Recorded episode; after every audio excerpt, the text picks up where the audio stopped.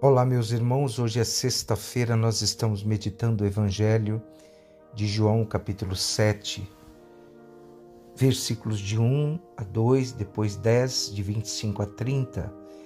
E naquele tempo Jesus andava percorrendo a Galiléia e evitava andar pela Judéia porque os judeus procuravam um jeito de matá-lo.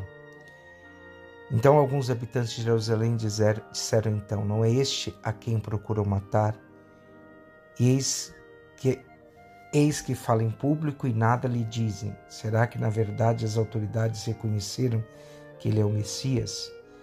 E assim, meus irmãos e minhas irmãs, nós estamos nesse período onde estamos nos encaminhando para as festas pascais, paixão, morte e ressurreição de Cristo. Somos chamados a ser justos como Jesus. Ele subiu a Jerusalém para a festa dos tabernáculos a festa judaica de maior concorrência, que celebrava o final da colheita e preparava a próxima sementeira. As solenidades do templo se prolongavam durante oito dias.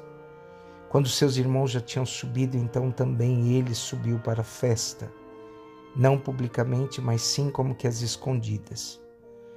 Jesus, ele não busca conflitos, mas o conflito sempre vem porque Jesus permanece fiel à missão recebida do Pai para desenvolver a dignidade do homem e para salvá-lo. No texto do livro da sabedoria, neste dia, nós nos apresenta como as forças do mal encarnadas nos ímpios querem e tentam sufocar a força de Deus que se manifesta ou que se encarna na vida dos justos. A malícia e a aptidão ou inclinação para fazer o mal, a má índole, malignidade, maldade. Todo ímpio tem malícia. Os ímpios se deixam levar por uma existência sem sentido. Vivem somente em função dos prazeres, pois para eles não há outra vida além desta vida. O justo, ao contrário, se gloria de ter Deus como Pai e Deus, como Pai, não faz mal a ninguém, somente faz o bem. Para o mundo, para que o mundo não se torne surdo, Deus precisa permanentemente de nós, dos justos, dos honestos, dos verdadeiros, dos coerentes e assim diante. E assim por diante. Então Jesus Cristo é o justo.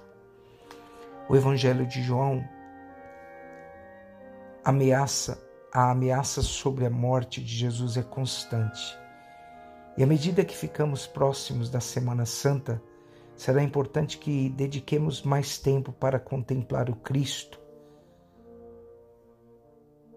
Ele sofre por nossa causa. Ele está cercado de morte, fruto de um ódio fatal de seus adversários. Trata-se de uma experiência de estar rodeado e encurralado de ódio. Se tu és justo, bom, religioso, frequentador da igreja e tens a vida honesta e correta, porque Deus permite que as coisas ruins na tua vida. Jesus enfrenta tudo na serenidade porque ele sabe, ele se sabe amado por Deus e apesar do sofrimento, no mesmo momento em que é odiado, acusado, isolado, Jesus sabe, se sabe amado. Jesus é um homem cheio de paz, ainda que esteja rodeado de homens rancorosos, porque vive sua relação profunda com o Pai.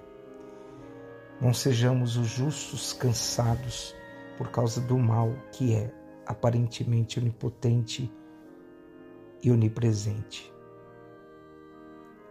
Para os justos, a exemplo de Jesus, a morte não tem última palavra e sim a vida. A palavra de Deus foi e é proclamada para, por sobre nós para que ela se converta em nossa salvação. Que o Evangelho de hoje nos mostra que nós devemos insistir na nossa conduta. Então Jesus nos ensina que temos que nos apegar a Deus para manter a nossa paz, a nossa serenidade, apesar da realidade dura que nos cerca. Santo Agostinho vai dizer: se dizes já, já basta, estás perdidos. Aumenta sempre, progride sempre, avança sempre. Não pares no caminho, não voltes atrás e não te desvies. Que Deus coloque em nós a sua perseverança e o seu amor e possamos viver obedientes à sua palavra, encorajados sempre pela sua palavra. Pai, Filho e Espírito Santo. Amém.